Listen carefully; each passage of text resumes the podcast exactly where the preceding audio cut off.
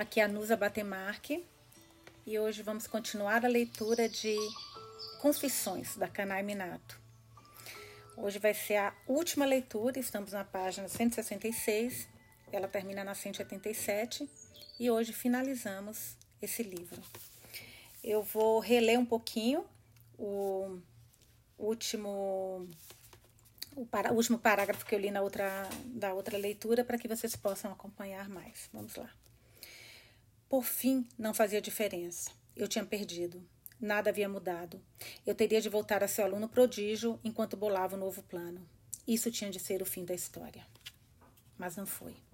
A mãe da vítima, Moriguchi, descobriu a verdade, mas ao menos um mês depois ela me chamou ao laboratório de ciências e me mostrou a pochete de coelhinho que estava imunda, mas intacta minha estimada invenção, minha alma, minha arma mortal. Eu tinha conseguido no fim. Minha vontade era gritar de alegria. Confessei tudo. Eu queria matar alguém com a minha invenção para chamar mais atenção do que a menina Luna. Mas Chitamura, minha testemunha, perdeu o controle e jogou o corpo na piscina. Eu disse que sentia muito por ninguém ter descoberto. Para dizer a verdade, fiz tudo o que podia para provocá-la naquele dia. Tanto que, pensando agora, mal consigo acreditar que ela não tenha me matado ali mesmo. Mas eu não tinha muita escolha. Era a minha única chance de sair vitorioso das garras do fracasso. Ela simplesmente ouviu tudo e disse, disse que não iria à polícia. Ela, abre aspas, não me daria alegria de estrelar meu próprio show de horrores. Fecha aspas. Por quê? Por que essas pessoas idiotas insistem em entrar no meu caminho? Por que esses obstáculos não param de surgir? Qualquer que fosse a razão, ela fez como prometeu e não contou nada para ninguém. Até que, no último dia de aula, comunicou que estava pedindo demissão e que não trabalharia mais como professora. Sua mensagem de despedida foi explicação do que realmente tinha acontecido com a sua filha. Eu não sabia por que ela contaria a história para aqueles idiotas em vez de a polícia, mas pelo menos não foi uma despedida entediante. Ela exagerou um pouco em determinados momentos, mas, de modo geral, deixou a história bem emocionante. Quando foi chegando perto de revelar a identidade do assassino, os colegas de classe começaram a virar o pescoço e olhar para mim. Seus olhares me encheram de satisfação. Eu sei que havia maneiras piores de revelar a história do que espalhar, espalhar pela escola o boato de que eu era assassino. Até que um dos idiotas perguntou por que ela não tinha procurado a polícia, se ela se sentira responsável se A matasse de novo. A resposta dela foi um choque para mim. Vocês se enganam se pensam que A poderia matar de novo. Eu sabia de cada detalhe do incidente, mas reconheço que naquele momento eu não tinha a menor ideia do que ela estava falando. A potência do choque era fraca demais para matar uma senhorinha com problema de coração, que dirá uma menina de quatro anos de idade. Ela estava dizendo que minha invenção não havia funcionado e que Shitamura tinha matado a menina e não eu? Eu só a deixar inconsciente? Ela morreu quando aquele idiota jogou na piscina com a desculpa errada de que precisava encobrir o que eu havia feito? Naquele momento, todos os olhares se voltaram para Chitamura. Que humilhante. Nada poderia ser pior. Eu queria morder minha língua e morrer ali mesmo de tanto sangrar. Mas havia mais um detalhe interessante na história de Moriguchi. Ela havia misturado o sangue de um paciente com AIDS no leite que eu e Chitamura tínhamos acabado de beber. Se eu fosse tão idiota quanto meu parceiro de crime, eu teria me levantado da cadeira e gritado: Bravo! Desde o momento em que notei que estava travando o sucesso da minha mãe, eu havia pensado em suicídio várias vezes. Mas eu era muito novo para descobrir a maneira ideal de cometê-lo. Eu me lembro de ter pedido inúmeras vezes exatamente isso: que eu ficasse doente. Eis que meu desejo havia se tornado realidade, e da maneira mais inesperada possível. Aquilo estava além de qualquer coisa que eu pudesse imaginar. Um sucesso completo. Se minha mãe teria corrido para acudir um filho acusado de assassinato, era ainda mais provável que eu fizesse com o filho que tinha AIDS. Eu pulava de alegria por dentro, por mais clichê que pareça. Eu queria sair correndo dali, fazer um exame que provasse que eu tinha HIV e depois mandar para a universidade onde minha mãe trabalhava. Mas eu sabia que o vírus podia demorar três meses para se manifestar, então teria que esperar para fazer o teste. Por mais frustrante que fosse, era tudo que eu podia fazer. Aliás, acho que não tive um período mais pacífico na vida desde que minha mãe foi embora. Em circunstâncias normais, meu pai provavelmente não aprovaria, aprovaria que eu visse minha mãe. Mas se eu estivesse doente, ele não teria escolha. Talvez até me deixasse viver meus últimos momentos com ela. O período da incubação da AIDS pode ser de 5 a 10 anos. Poderíamos fazer uma pesquisa conjunta na universidade Que tipo de maravilhas poderíamos realizar juntos? Depois, quando eu me cansasse de pesquisar, ela cuidaria de mim em meu leito de morte. Passei as férias repassando esses cenários na minha cabeça, até que um novo ano letivo começou. Shitamura não apareceu no primeiro dia de aula, e o resto dos idiotas da sala me isolaram com medo de pegar o vírus. Em suma, acabei achando agradável. Gradualmente, no entanto, os idiotas da turma começaram uma campanha para me pregar peças estúpidas.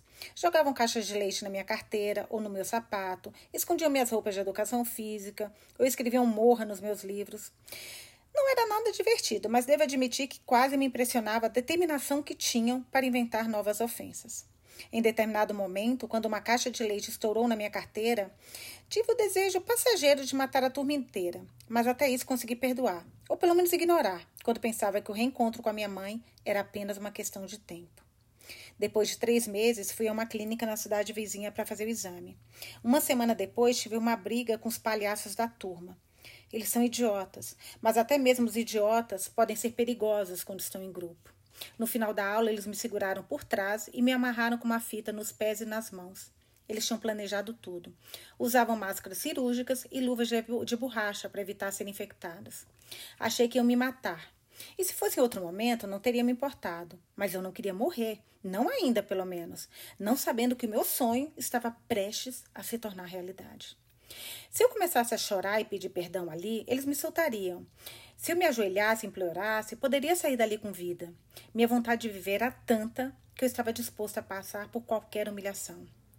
Ao que se revelou, no entanto, eu não era o alvo do dia.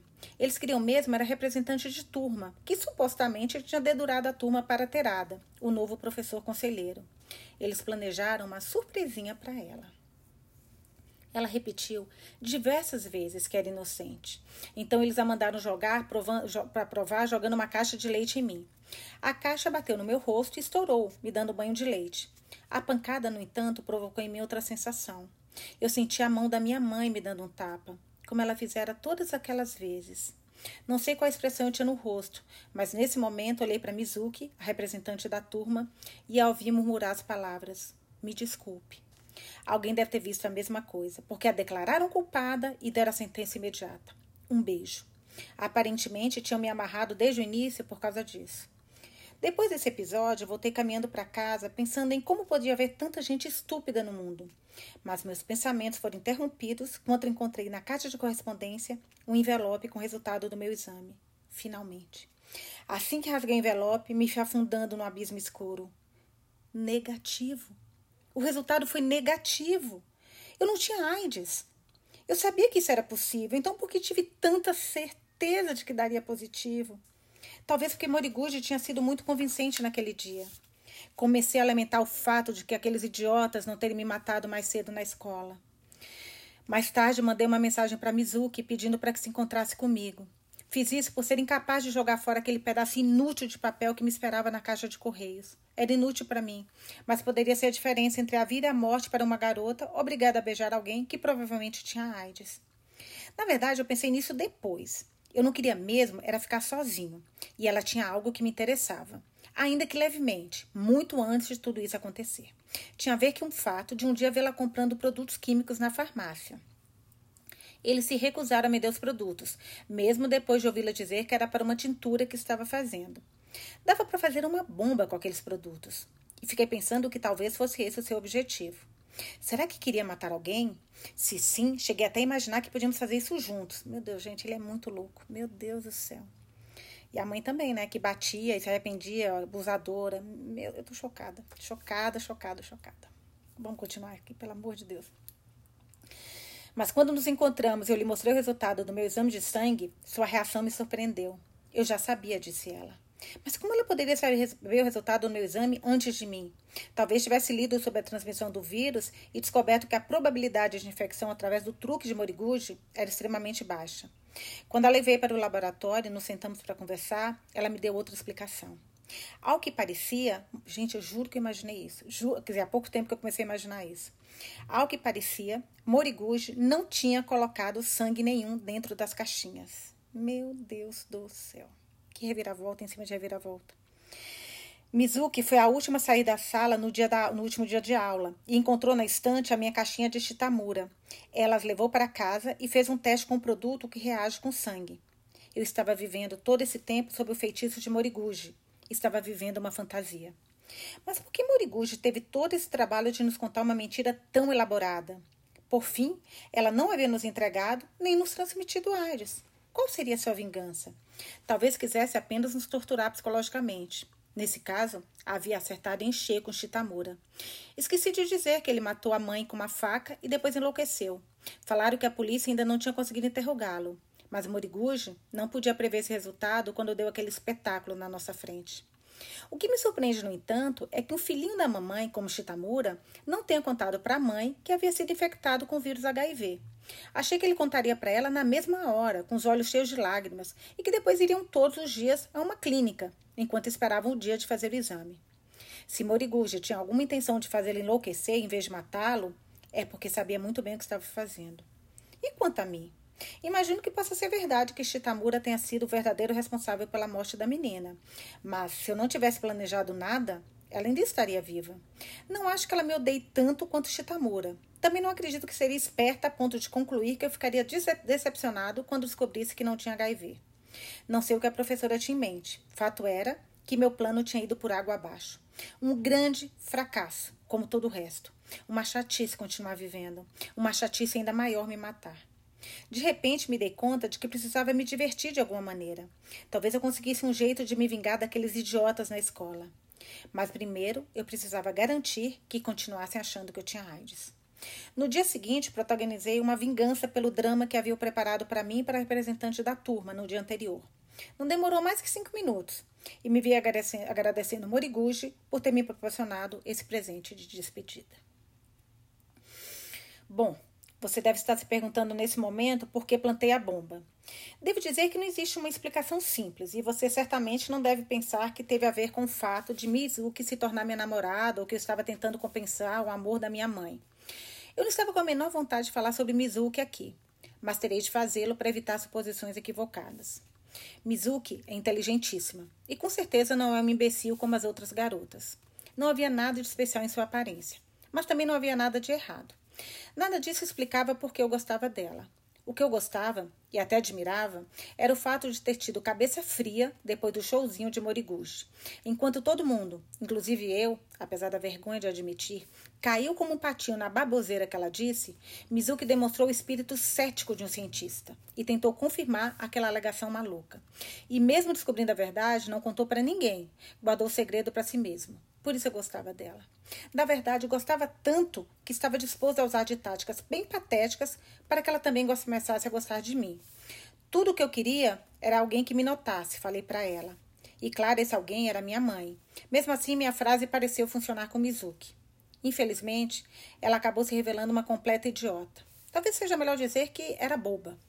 Durante as férias de verão, ela ia todos os dias ao laboratório, enquanto eu trabalhava na minha nova invenção, ficava digitando alguma coisa no notebook. Um dia perguntei o que tanto escrevia, mas ela se recusou a dizer. Deixei por isso mesmo. Acho que ela já era minha namorada, mas ouvir os probleminhas dos outros era mais trabalhoso do que valioso. Até que finalmente me disse que estava escrevendo um texto para se inscrever num concurso literário. Isso foi uma semana, o dia que postou material no correio. Contei para Mizuki que comecei a prestar atenção nela no dia em que a vi comprando aqueles produtos químicos. Achei que ela podia gostar de ciências e que desde aquele dia tive vontade de conhecê-la melhor. Mas assim que ouviu o que eu disse, ela começou a explicar por que queria os produtos, como se esperasse o tempo todo pela chance de me contar seu segredo. Não queria fazer uma bomba. Ela também não planejava criar alguma coisa, nem envenenar ninguém, muito menos se matar se matar. Ela simplesmente era obcecada pela garota Luna e pelo que ela tinha feito. Quando a notícia apareceu no jornal, ela se convenceu na mesma hora em que a garota era seu outro eu. O próprio nome já provava isso, disse ela. Luna significava lua, bem como Zuki, o final do seu nome. Ela ficou um bom tempo explicando sua teoria, mas nada fazia sentido.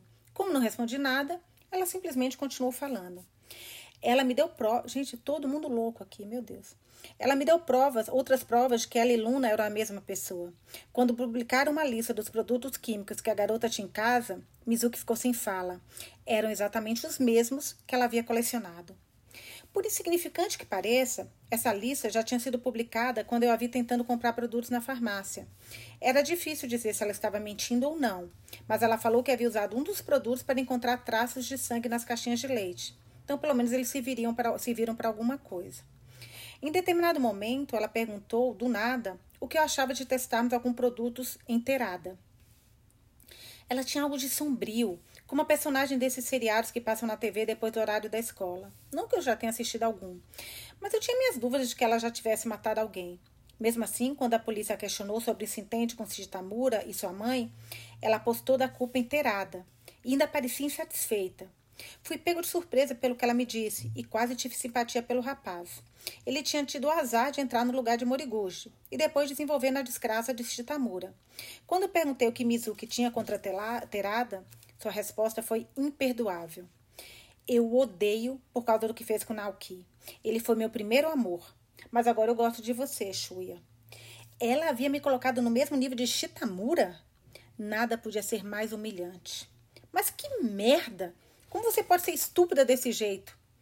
Achei que tinha falado para mim mesma, mas sem, mesmo, mas sem querer deixei escapar. Como não faria mais diferença nenhuma, falei exatamente o que eu achava da sua obsessão pelo caso de Luna.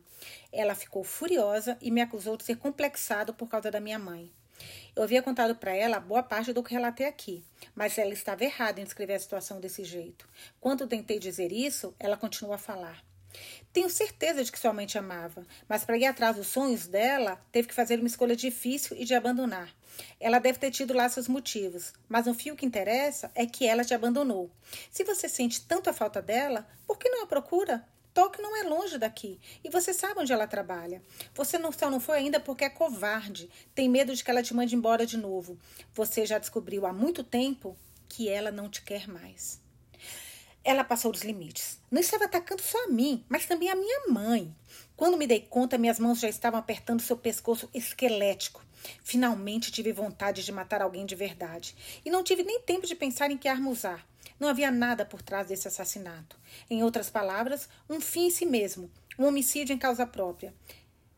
Ela morreu rápido demais para que eu ouvisse a bolha estourar. Meu Deus do céu! Para, deixa eu respirar. Ela, ele matou a, a, a menina. Não é possível, gente. Não é possível.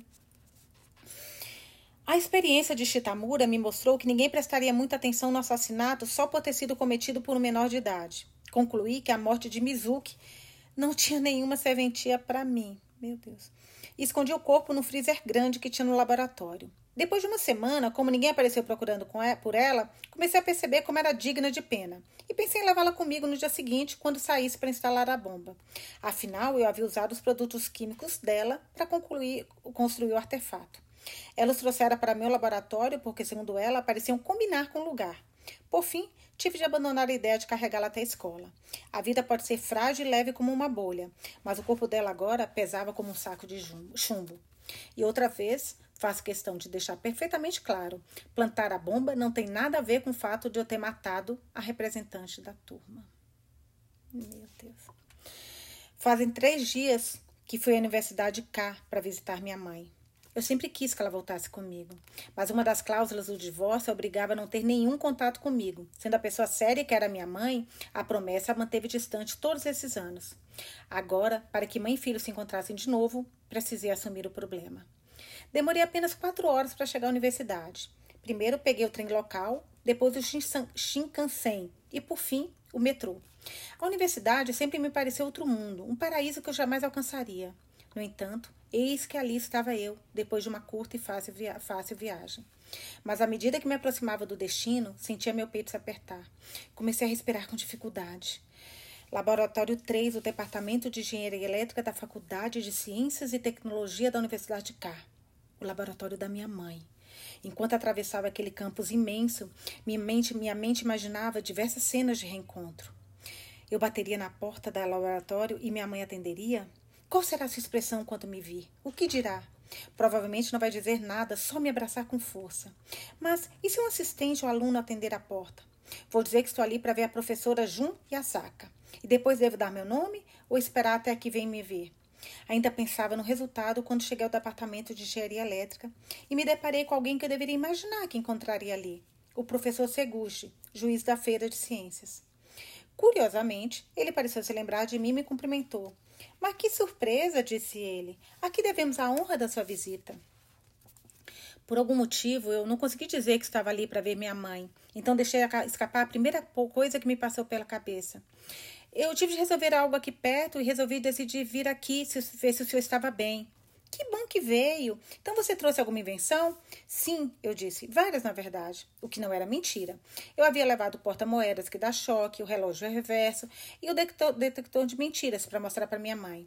O professor Sueguchi sorriu e me levou até o laboratório dele, que ficava no canto esquerdo do prédio no terceiro andar, embaixo do laboratório da minha mãe. Depois de mostrar as invenções, eu poderia dizer que havia ido até lá para vê-la. E ele diria: Você é filho de Jun e Azaka? Não admira ser tão inteligente. Enquanto tudo isso me passava pela cabeça, chegamos ao laboratório e ele me conduzia a uma sala que representava todas as minhas fantasias. Instrumentos complexos em todos os cantos, prateleiras transbordando livros e periódicos. Ele me mandou sentar no sofá e foi buscar uma bebida gelada. Meus olhos percorreram a sala até pararem no porta-retrato sobre a mesa. Era uma foto do professor Segugi com uma mulher na frente de um castelo antigo, talvez na Alemanha, a mulher ao lado do professor, com um sorriso de felicidade estampado no rosto, era nitidamente minha mãe. Mas o que significava isso? Talvez tenha sido tirada durante uma conferência, uma viagem de pesquisa. Mesmo depois que o professor Seguge colocou a bebida na minha frente, não consegui tirar os olhos da fotografia. Ele notou e riu timidamente. Essa foto foi tirada na nossa lua de mel. Senti uma bolha estourar. Lua de mel? Eu sei que você deve imaginar que sou muito velho para esse tipo de coisa. A gente se casou no fim do ano passado. E agora, aos 50, estou prestes a me tornar pai pela primeira vez. Engraçado, não é? Pai? Sim, estamos esperando para o final de dezembro. Mas minha esposa não parece se importar. Hoje, por exemplo, ela está numa conferência em Fukuoka. As mulheres são assim atualmente. Bolhas estourando, uma depois da outra. Sua esposa é a professora Jun Yazaka? Sim, você a conhece? É, ela é alguém que respeito muito. Comecei a tremer e não consegui dizer mais nada. A última bolha já havia estourado. Seguji olhou para mim desconfiado. Você não é o. Não esperei para ouvir o resto da frase. Dei um salto na cadeira e saí correndo da sala. Embora não tenha olhado para trás, sei que o professor sequer tentou me seguir. Eu achava que ela tinha desistido da ideia da família para poder ir atrás de um sonho, ser fiel ao seu dom, para se tornar uma grande inventora. Ela havia sido obrigada a abandonar seu filho amado. Seu único filho. Não foi isso que eu disse? No entanto, nunca voltou para encontrar seu único filho. Em vez disso, encontrou um homem melhor, se casou, engravidou de novo e vivia feliz desde então. Quatro anos se passaram desde que ela me deixou. E agora eu finalmente, finalmente entendo a verdade. Não era uma criança no sentido amplo que a impedia de seguir-se adiante. Era eu, Xuia, um garoto que tinha nome, e desde o dia em que saiu de casa eu já tinha me tornado passado. Uma memória prestes a esvanecer. Eu tinha certeza de que Streguja percebeu quem era, eu era. Então o fato dela não ter se manifestado depois da minha visita deixa isso ainda mais claro. Agora vocês podem pensar que a matança, a, matança que estou prestes a cometer como uma vingança contra minha mãe. E esse testamento como a única forma que tenho de contar para ela o que aconteceu. Assim como no caso da vilha da Moriguchi, dessa vez eu também preciso de uma testemunha. E elejo vocês, visitantes do meu site. Espero que assistam a catástrofe que fará parte dos anais dos crimes juvenis e que mostrem à minha mãe que essa foi a minha maneira de falar da minha dor. Adeus. Adeus. Bati, bati com a mão no pódio ao terminar de ler Vida, meu ensaio idiota, e coloquei a mão no bolso para pegar meu celular. O número já estava no visor. Pressionei chamar, ou seja, o detonador da minha bomba. Um segundo, dois, três, quatro, cinco. Nada aconteceu. O que poderia ter dado errado? Será que a bomba falhou? Não, eu nem escutei a vibração do outro aparelho que servia de detonador. O que aconteceu? Inclinei-me, olhando embaixo do, do pódio. A bomba tinha sumido. Alguém deve ter visto o site e a retirou. Mas quem? Desarmar uma bomba requer certos cuidados. E por que não chamar a polícia? Será que foi minha mãe? Nesse momento, o telefone da minha mão começou a tocar. Número confidencial. Meu dedo tremia quando apertei. atender. Capítulo 6 Sacerdócio Xuia é a mamãe. Era ela que você esperava, não é? Desculpa a decepção, mas não é sua mãe. Sou eu, Moriguchi. Quanto tempo, não é? Você deve estar pensando porque a bomba não explodiu. Então, eu a desativei hoje de manhã. Fiquei muito impressionada com o mecanismo. Foi muito inteligente montá-la de modo que o detonador não funcionasse em baixa temperatura. Por isso você conseguiu congelá-la no laboratório e trazê-la para a escola dentro de uma caixa térmica. Se estivesse resfriada o suficiente, a bomba poderia chacoalhar no caminho sem explodir. Seu conhecimento de química é tão impressionante quanto suas habilidades para engenharia. Se fizesse bom uso dessas habilidades, tenho certeza que se tornaria um grande cientista. Mas escolheu dar seu dom para o mal, para criar armas e executar planos ridículos. Eu li a carta que você deixou no site para sua mãe. Qualquer pessoa capaz de escrever uma carta daquelas e publicá-las na internet sem morrer de vergonha deve se achar uma espécie de herói trágico. É uma história triste e bonita. Uma mãe brilhante com um filho abençoado com a mesma genialidade. Com lágrimas nos olhos, ela deixa o menino numa cidade distante e vai atrás dos seus sonhos. Não se prometer para o menino que voltará correndo se algum dia ele precisasse. O menino acredita nela. O pai se casa de novo. Tem um bebê com a nova esposa e deixa o garoto levar uma vida solitária. Ele quer rever a mãe. Então se inscreve num concurso de invenções. Mas a mãe não dá notícias. Então ele resolve matar alguém. Com certeza ele vai voltar se o garoto se met... ela vai voltar se o garoto se meter em confusão ou se tornar assassino. Infelizmente o plano dá errado por causa de um colega idiota. Felizmente a vítima se vinga e para sua alegria pensa que está doente. Com certeza agora ela vai voltar. Mas não é que ele não está doente? Então usa uma garota da turma para tentar esquecer os problemas. E quando ela o chama de garotinho da mamãe, ele a mata. Por fim, resolve visitar a mamãe.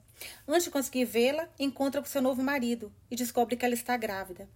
De repente, ele cai à vista de que foi verdadeiramente abandonado e ele resolve se vingar da mãe. Sei que pulei alguns detalhes, mas acho que o rascunho geral está bom.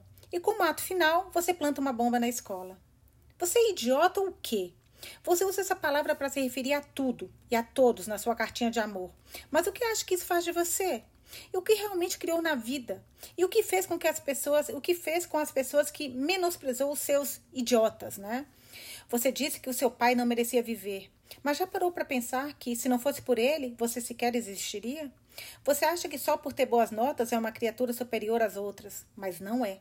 Você é o mais iludido de todos, o maior idiota que eu já conheci. O tipo de gente que matou a minha Manami, que tirou de mim minha menina. Eu li sua carta. Resolvi me vingar, mas admito até com certa vergonha que fui muito vaga. Acho que devo explicar o que realmente queria, começando com o último dia de aula. Eu retirei sim um pouco de sangue do meu marido, Sakuranomi, enquanto ele estava dormindo, e trouxe para a escola. O leite era entregue às nove e colocado na geladeira perto da secretaria. Saí no meio da reunião e injetei parte do sangue com uma seringa nas caixinhas com seu nome e o de Shitamura. Consegui, inclusive, achar um lugarzinho na dobra onde vocês não perceberiam um furinho minúsculo. Depois, quando vocês terminaram, de tomar o leite, comecei a falar. Eu sabia como seus colegas de classe poderiam ser cruéis, e minha intenção era tirar vocês no meio dos lobos, por assim dizer. Porque os adultos agem dentro de certas regras e protegeriam vocês, mesmo sabendo da maldade que cometeram. Nunca tive ilusão sobre a chance de vocês pegarem a AIDS. Como vocês perceberam depois, a probabilidade de transmissão por uma brincadeira como a que fiz é muito pequena. Mas como a chance não é zero, Achei que minha punição tinha sido adequada. E pensei que tudo estava resolvido. Não que meus sentimentos tenham mudado. Eu sabia que vocês viveriam durante um tempo com medo de terem AIDS e que a turma faria gato e sapato de vocês. Mas nada disso me alegrava. Nenhuma forma de vingança me faria odiar vocês ainda mais. Se eu tivesse destroçado vocês dois, acho que odiaria os pedaços do mesmo jeito. Entendi que a vingança nunca apagaria de mim o que aconteceu e que eu continuaria odiando vocês com cada célula do meu corpo mas pensei que poderia colocar um ponto final na história. Eu jamais me esqueceria de Manami, mas não tinha a menor intenção de passar o resto da vida lidando com crianças feito vocês. O tempo que eu ainda tinha para viver com Sakura Nome estava acabando. E quando ele morreu, resolvi começar tudo de novo. Eu nunca tinha pensado no que poderia fazer para ajudar os outros, mas estava decidida a fazer isso disso a minha nova vida. Um mês depois, em abril, Quando a morte do meu marido já era inevitável, ele me contou uma coisa chocante. Disse que sentia muito por nunca ter me feito feliz, mas queria pelo menos ter certeza de que não me deixaria aqui para ser presa ou lidar com escândalo. Ele havia estragado minha vingança. Ele sentiu quando tirei meu sangue, eu tirei seu sangue naquele dia e concluiu que eu planejava alguma coisa. Me seguiu até a escola e me viu colocar sangue nas caixinhas. Apavorado, me esperou sair da sala e trocou as caixinhas. Ele disse estar ciente de que eu jamais o perdoaria, mas que era errado pagar o mal com o mal e que a vingança não faria eu me sentir melhor. Mais importante ainda, tinha certeza de que vocês poderiam ser reabilitados, transformados em algo novo, e queria que eu também acreditasse. Disse que, se eu quisesse me sentir íntegra, de novo, também precisava acreditar. Foram as últimas palavras dele. Que não deveríamos buscar a vingança, mesmo que alguém tivesse matado nossa filha. Que as crianças que mataram Manami poderiam ser reabilitadas. Se alguém nesse mundo mereceu o título de santo, foi ele. Pensando com a sua lógica, Shuya, a mãe dele deve ter lido muitos contos de fadas quando ele era bebê. Mas não. Duvido que você tenha se dado ao trabalho de ler a matéria sobre ele que estava no mural do fundo da sala. A mãe dele morreu assim que ele nasceu. Quando o pai se casou novamente, ele estava no quinto ano. Assim como você, quando seu pai se casou de novo. E ao contrário de você, ele não foi aluno exemplar e não suportava a madrasta, por isso fugia de casa constantemente. A vida que teve depois disso não é de se orgulhar. Tenho certeza de que faria parte da sua lista de idiotas se cruzasse no seu caminho. Mesmo assim, um homem como ele queria salvar a sua vida. Talvez você tenha razão quando diz que nosso senso de certo e errado não passa de algo que aprendemos na escola quando crianças. Sakuranomi só aprendeu essas pequenas lições depois de adulto, quando percebeu que lhe faltava algo e sentiu que precisava correr atrás do tempo perdido, se restabelecer. Você se parece com ele nesse, nesse aspecto, porque de alguma maneira deixou escapar esse sentido básico do bem e do mal, e ainda sabe disso. Mas em vez de resolver o problema, age como se fosse legal ter uma pessoa ruim ou culpa sua mãe por ser você desse jeito. Ou talvez tivesse medo de mudar seu comportamento e com isso cortar os vínculos com sua mãe ausente, a garota má com quem você tanto queria parecer, e por isso se recusou a mudar. Agora, nada disso faz diferença. Nunca aceitei o que Sakuranomi fez. Nunca consegui perdoá-lo por dizer que eu estava pensando na minha felicidade, apesar de agir como professor e não como pai. Isso sem falar que nunca vou perdoar vocês apesar do desejo dele de protegê-los. Mas a vingança é algo sutil, e eu não consegui bolar o um novo plano naquela hora. Resolvi esperar o momento certo e ver como tudo se desenrolaria. O Veta Sensei e Yoshiteru Terada me manteve informada de tudo o que aconteceu desde que saí da escola. Na verdade, ele havia sido aluno de Saguranomi e eu me lembrava bem dele porque estudamos juntos durante um ano. Ele não era um dos alunos mais problemáticos do círculo de Sakuranomi, mas parecia idolatrar o professor mais do que os outros. Então, quando descobriu que seu ídolo tinha fumado no ensino fundamental, começou a fumar. Embora na maior parte do tempo apenas tossisse. E quanto a espalhar a história de que Sakuranomi tinha pichado o carro de um professor particularmente carrasco, Werther tentou fazer a mesma coisa. E as imitações sempre causavam problemas. Isso significava que ele era extraordinariamente impressionável, e por isso seria bem útil aos meus propósitos. Quando Sakuranomi morreu, consegui convencer a empresa, imprensa a não publicar a data e o lugar do seu funeral. Parece que engoliram meu argumento de que um professor tão admirado precisava viver para sempre no coração dos seus alunos. Mas Serada conseguiu descobrir e apareceu por lá. Disse que precisava compensar todos os problemas que causou a seu professor. Embora eu, não embora eu estivesse de saco cheio desses chavões insignificantes, não consegui mandá-lo embora. Depois do funeral, ele se ajoelhou na frente da placa mortuária e começou a se desculpar por todos os erros que havia cometido. Imagino que até Sakuranomi sentiria desgosto por aquela exibição. Mas aprendi uma coisa com aquelas confissões. Ele disse que se sentia no dever de continuar o trabalho Sakuranomi, que tinha decidido a se tornar professor e começar a trabalhar na escola S em abril, no início do próximo ano letivo. Falei que tinha lecionado na mesma escola até março, no final do ano anterior, e perguntei como estavam as coisas. Ele me contou que havia assumido a turma B do oitavo ano como professor conselheiro. Acho que algumas coisas são obras do destino. Ele parecia não saber que eu havia sido conselheira da mesma turma no ano anterior. Então perguntei dos alunos, sem dizer nada. Ele me contou que o único problema era um aluno que tinha parado de aula, um garoto chamado Chitamura. Enquanto ouvi o relato de Terada, concluí que Chitamura achava que estava contaminado, mas não contou para a mãe. Parecia estranho, mas eu sabia que havia muros ocultos entre mães e filhos, e comecei a pensar em como me aproveitar da situação. Em outras palavras, comecei a pensar em como encurralar ainda mais Chitamura. Dei meus conselhos para Terada na hora certa, sempre dizendo que Sakuranome teria agido assim numa situação semelhante. Sakuranome teria ido à casa do garoto e levaria consigo uma colega da mesma turma. Em determinados momentos, Werther pareceu meio cético, mas eu sabia que mudaria de ideia e logo se tornaria, persistente em seu objetivo. Ele ia toda semana à casa de Chitamura, e quando era recebido apenas na porta, começava a gritar da rua. Consegui prever tudo. Eu disse que poderia me procurar sempre que precisasse, que podia confiar em mim e suas confidências.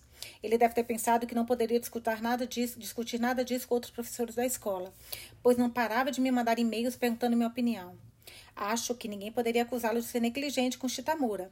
Afinal, ele mantinha contato regular com a antiga conselheira antiga, anterior da turma. Ele até me perguntou como agir quando a turma começou a fazer bullying com você. Disse que queria acabar com aquilo, mas respondi que em vez de fazer sozinho, seria mais eficaz se algum aluno enfrentasse as agressões. Assim a turma poderia identificar o problema enquanto grupo. Eu esperava que você sofresse mais ataques. Mas a situação acabou virando como sempre acontece com Terada, e a pobre Mizuki Kitahara acabou sendo vítima da crueldade da turma. Disso eu me arrependo profundamente. Acho que se Kitahara-san não tivesse entrado no jogo, você jamais teria matado ela. E fico muito triste quando penso nisso. Mas toda vez que me sinto culpada, me lembro na mesma hora que os verdadeiros culpados são vocês. Nada disso é minha culpa. Você matou Kitahara-san. Você ficou muito afetado quando ele chamou de complexado e a matou, cegado pelo ódio. Como você chamou o mesmo crime? Homicídio em causa própria. O que significa isso? Cada idiota com sua idiotice. Enquanto eu estava lá sentadinha observando vocês dois, Shitamura matou a mãe. Não tenho ideia do que aconteceu entre os dois, e mesmo se tivesse, não faria diferença tentar entender. Porque uma coisa é certa: Shitamura jamais seria matado a mãe se não tivesse matado Manami antes. Por isso não tenho compaixão nenhuma por ele ou pela mãe. No caso dela, foi sua recompensa por criar uma criança daquele jeito. Apesar da interferência de Sakuranome, Sakuranome senti que minha vingança contra Shitamura estava completa. Restou você. Como você mesmo disse, embora Shitamura tenha matado Manami, ela não teria morrido se não fosse seu plano estúpido. Eu queria ver os dois sofrerem e morrerem. Mas se eu fosse obrigada a escolher quem odeio mais, sem dúvida escolheria você. Eu também ficaria feliz se você tivesse morrido por causa de algum jogo brutal dos seus colegas. Mas minhas esperanças se foram quando Terada me disse que tinha resolvido o problema do bullying. Parecia muito satisfeita e me agradeceu pelos conselhos. Achou incrível que a ameaça de infecção tivesse sido útil para manter os outros alunos na defensiva, algo que devia ter percebido desde o início. Seja como for, entendi que a partir daquele momento eu precisaria cuidar de tudo sozinha. E tinha certeza de que você jamais arrependeria pelo que fez com Manami, mesmo que estivesse no leito da morte. Eu precisava descobrir seu ponto fraco. Embora parecesse inútil, eu entrava todos os dias no seu site, mas não havia nenhuma postagem depois do que tinha escrito, escrito sobre o porta-níqueis. Entendi que a falta de atualização já era uma pista. Se você desprezava tanto as coisas insignificantes, por que não tirou a página do ar? Desisti da ideia de uma vingança rápida e me convenci de que devia observar e esperar, mesmo que demorasse uma eternidade. Eu descobriria algo que você amava só para destruir você. Até que você voltou a postar. Graças à sua carta de amor para a mamãe, descobri várias coisas sobre infância infeliz. Até acreditei que as coisas poderiam, repito, poderiam ter tomado outro rumo se eu tivesse sido mais receptiva quando me mostrou a bolsinha pela primeira vez. Quase me arrependi do que falei naquele dia. Quase. Felizmente recobrei a consciência e concluí que só poderia estar delirando. Você mesmo disse que o porta-moedas era uma armadilha. Você queria dar choque em alguém e por isso a criou. Por que eu teria de aprovar isso? A ideia de que você queria atenção e elogios é só a ilusão de uma criança mimada. O que você queria era uma oportunidade de se exibir. Ignorou a chance de fazer algo que valia a pena e escolheu criar um brinquedo inútil para impressionar os outros. Quem, em sã consciência, elogiaria uma coisa daquelas? Você devia ter se contentado em brincar com a bolsinha sozinho. Você despreza os seres humanos, só vê valor na sua mãe, e agora terá de conviver com esse personagem que criou para você mesmo. Não adianta culpar os outros pelos seus crimes. A responsabilidade é só sua. Mas se a culpa tiver de cair alguém, no fim das contas, será na sua mãe, a mulher que levantou a mão para uma criança que não correspondeu às suas expectativas, negando-lhe afeto e que foi embora para realizar os próprios sonhos, deixando para trás um garoto com um amor não correspondido. Pensando nesse egoísmo gigantesco, gigantesco, você e ela são bem iguais. Você plantou uma bomba na escola para se vingar da sua mãe. Queria afrontá-la, matando um monte de inocentes. O mesmo aconteceu com Manami. Você só se importa com a sua mãe e por isso machuca todas as pessoas que não sejam ela. Se não existe mais ninguém no seu mundinho além de você e ela, sugiro que a mate e deixe todo o resto em paz. Mas você é covarde demais para isso. Por isso não posso admitir que continue contando vantagem e machucando pessoas inocentes. A polícia vai chegar logo e não vai demorar para encontrarem o corpo de Kitahara-san. Quando você for preso e eles conectarem você e Chitamura, a verdade sobre a morte de Manami virá à tona. Mesmo assim, acho que a sua punição não é suficiente, porque você, um garoto tão brilhante, vai conseguir convencê-lo de que se regenerou, voltar à sociedade, deixar o passado para trás e recomeçar a vida. Mas antes disso, tenho mais uma coisa para lhe dizer. Depois de ler sua carta e desarmar a bomba, fui visitar alguém. Acho que senti certa compaixão por você e talvez quisesse mais uma chance para pensar no que Sakuranome havia me dito. Talvez eu possa até dizer que assumi parte da responsabilidade pela morte de Manami. A verdade é que fui procurar a pessoa que você quis rever durante todos esses anos. E encontrá-la foi a coisa mais simples do mundo. Primeiro mostrei ela o seu site, sua doce carta de amor. Depois contei sobre Shikatamura e o que vocês tenham feito com Manami. Como? Porque você quer saber o que ela disse? Desculpa, tem muito barulho aqui. Está ouvindo as sirenes e toda essa gritaria? Então, depois de desarmar a bomba, eu a recoloquei em outro lugar. Depois rezei para você fazer a chamada. E não é que você teve coragem? A bomba não falhou, se quer saber.